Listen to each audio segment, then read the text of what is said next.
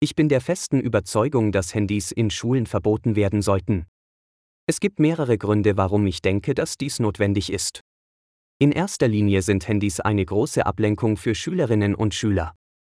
Sie verbringen Stunden damit, durch soziale Medien zu scrollen, Nachrichten an Freunde zu schicken und Spiele zu spielen, statt sich auf ihren Unterricht zu konzentrieren.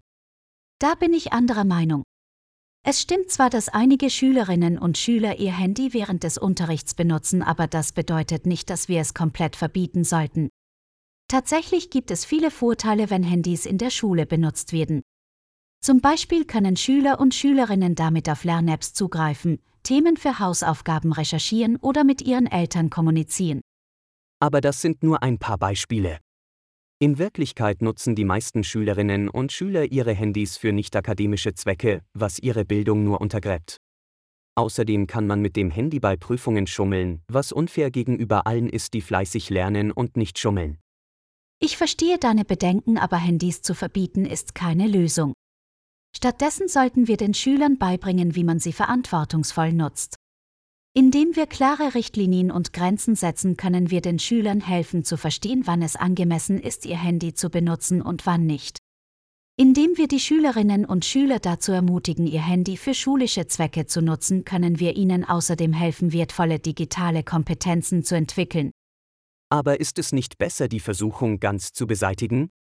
Wir wissen bereits, dass es jungen Menschen schwerfällt, ihren Umgang mit der Technik zu kontrollieren.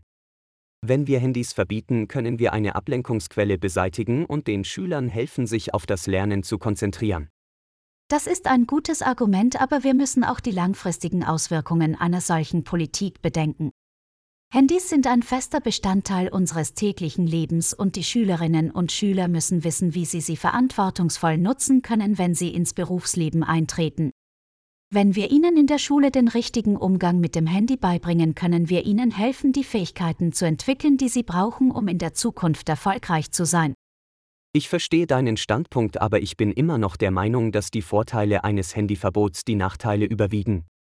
Wir müssen die Bildung unserer Schülerinnen und Schüler in den Vordergrund stellen und ein Umfeld schaffen, das das Lernen fördert, statt abzulenken. Ich verstehe deine Sichtweise, aber ich denke, wir können das gleiche Ziel erreichen, wenn wir einen verantwortungsvollen Umgang mit dem Handy lehren.